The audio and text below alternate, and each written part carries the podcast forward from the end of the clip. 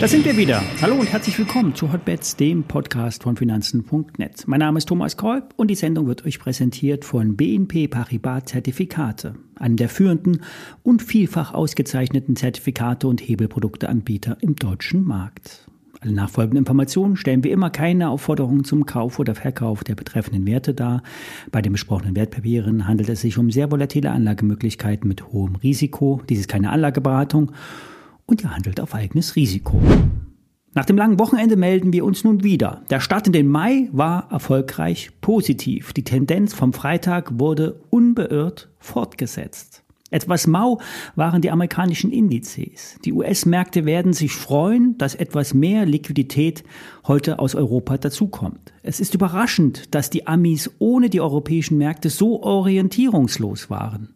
Die Volatilität fiel weiter ab auf einen niedrigen Rekordwert, obwohl eine große regionale Bank übertragen wurde an die mittlerweile wichtigste US-Bank, JP Morgan. Der DAX macht heute Morgen einen Touchdown auf die 16.000er Marke und knickt derzeit ein. Erst unter 15.700 würde das DAX-Gebilde wackeln. Beim S&P 500 wurden gestern fast die 4.200 4200er äh, Marke angeschlagen. Bei ungefähr 4120 wird sich jetzt entscheiden, ob der Markt seine bullische Tendenz fortsetzt oder einknickt. Der bekannte Spruch Sell in May and go away ist aus statistischen Gesichtspunkten gar nicht so erfolgreich. Doch es könnte in diesem Jahr alles anders kommen und sehr wohl der Abverkauf einsetzen. Morgen wird die amerikanische Notenbank die Zinsen weiter anheben. Vielleicht nicht zum letzten Mal in diesem Jahr. Zumindest werden die Zinsen wohl länger auf dem Niveau verharren. Der Arbeitsmarkt bleibt in den wichtigsten Industrieländern eng, weil so viele Menschen wie noch nie aus dem Arbeitsleben ausscheiden. Die sogenannten Babyboomer gehen massenweise in Rente. Aber auch jüngere Leute verabschieden sich aus dem klassischen Arbeitsmarkt, weil sie keine Lust mehr haben oder einfach genug Geld zur Verfügung steht.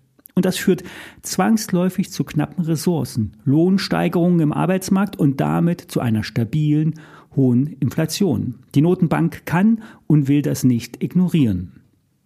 Am Donnerstag wird Apple als eines der wichtigsten Unternehmen der Welt Zahlen präsentieren. Obwohl Apple seit einiger Zeit keine Prognosen mehr abgibt, sind die Hoffnungen hoch, nachdem die anderen Tech-Werte nämlich beachtliche Ergebnisse abgeliefert haben. Der Apple-Chart ist spitz nach oben gerichtet. Der allgemeine Börsenboom wird von nur rund zehn Unternehmen angeführt. Die restlichen Aktien sind eher schwach unterwegs. Das heißt, die Marktbreite, wie es so schön heißt, ist nicht gegeben. Es ist gefährlich, diese starken Aktien zu shorten. Werden die Bären in die Enge getrieben, müssten sie, müssen sie sich entweder eindecken und steigende Aktien führen dann weiter zu steigenden Aktien. Doch eine Regel gibt es auch noch. Die Märkte fallen nämlich schneller, als sie steigen. Wenn es einmal rutscht, dann kann es schnell gehen. Timing ist alles. Nur an der Börse wird nicht geklingelt. Das soll es gewesen sein mit Börsenweisheiten. Kommen wir zum Trade. Short auf Nvidia. Die Aktie steht bei 289 Dollar, eine Höchstmarke von Ende Februar 2022. Vom Tief hat sich der Wert fast verdreifacht. Und das, obwohl der Chipsektor sich in einer konjunkturellen Delle befindet. Der Boom um KI, AI und ChatGPT gab und gibt der Aktie Auftrieb. So kann es auch weitergehen. Die 300-Dollar-Marke könnte angelaufen werden. Man muss immer mit höheren Kursen rechnen. Die Spekulation bei dem Trade basiert auf Gewinnmitnahmen. Wenn die zehn marktführenden Aktien verkauft werden, dazu gehören Apple, Microsoft, Nvidia, Google und so weiter, der Short ist sehr gefährlich. Ich habe wie immer ein Hebel 5 Papier rausgesucht. Der Basispreis liegt bei etwas unter 343 Dollar. Das sind 18,6 Prozent entfernt vom aktuellen Kurs.